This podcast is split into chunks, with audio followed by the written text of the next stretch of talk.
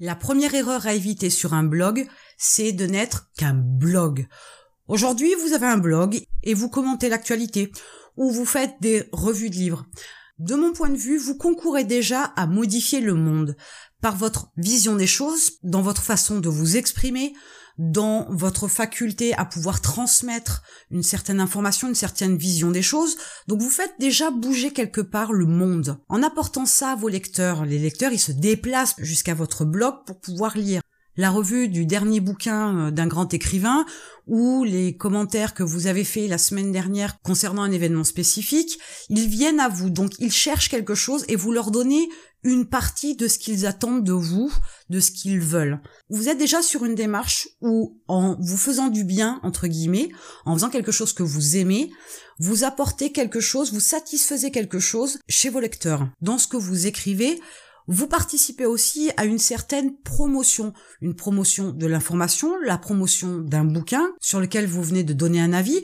Donc vous êtes déjà sur une démarche où vous poussez entre guillemets à une certaine consommation, à un certain achat.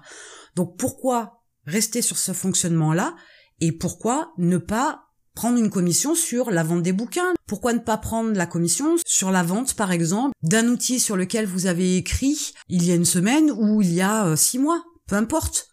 Mais pourquoi ne pas avoir une démarche qui fasse que vous pourriez déjà récupérer de l'argent? L'idée c'est pas de mettre en place un e-commerce, l'idée c'est pas de vendre euh, des prestations ni quoi que ce soit. Continuez à faire ce que vous avez à faire, mais trouvez un système qui vous permette de pouvoir gagner de l'argent avec. C'est toujours plus agréable de pouvoir autofinancer son projet, même si c'est pas vraiment un projet, mais du moins votre activité, votre passe-temps, votre passion, votre hobby, appelez-le comme vous voulez.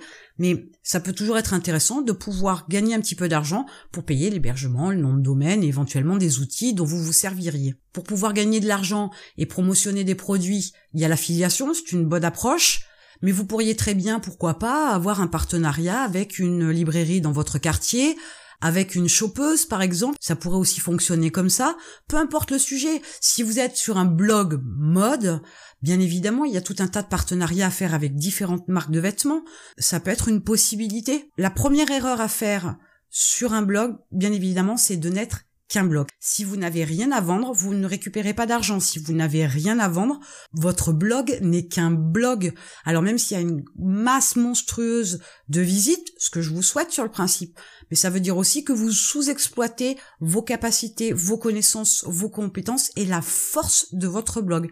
Donc ce serait quand même dommage de passer à côté. Donc je vous invite tout de suite à faire le point sur votre blog et à trouver des solutions pour pouvoir être rémunéré pour pouvoir continuer à avoir une passion et à en profiter pleinement. Mais si vous voulez monter un business avec, après il y a d'autres possibilités de pouvoir faire évoluer, de pouvoir développer votre blog. Mais si c'est un blog qui ne contient que des articles et qui s'arrête là, qui ne fait rien de plus, qui ne promotionne rien, qui ne vend rien, à ce moment-là, continuez comme ça si c'est ce qui peut vous faire plaisir. Mais c'est pas ce que je vous invite à faire, bien évidemment. Donc maintenant, si vous n'avez pas de blog et que vous voulez monter un business en ligne, vous avez un lien dans la description, je pourrais vous aider et je vous retrouve de l'autre côté.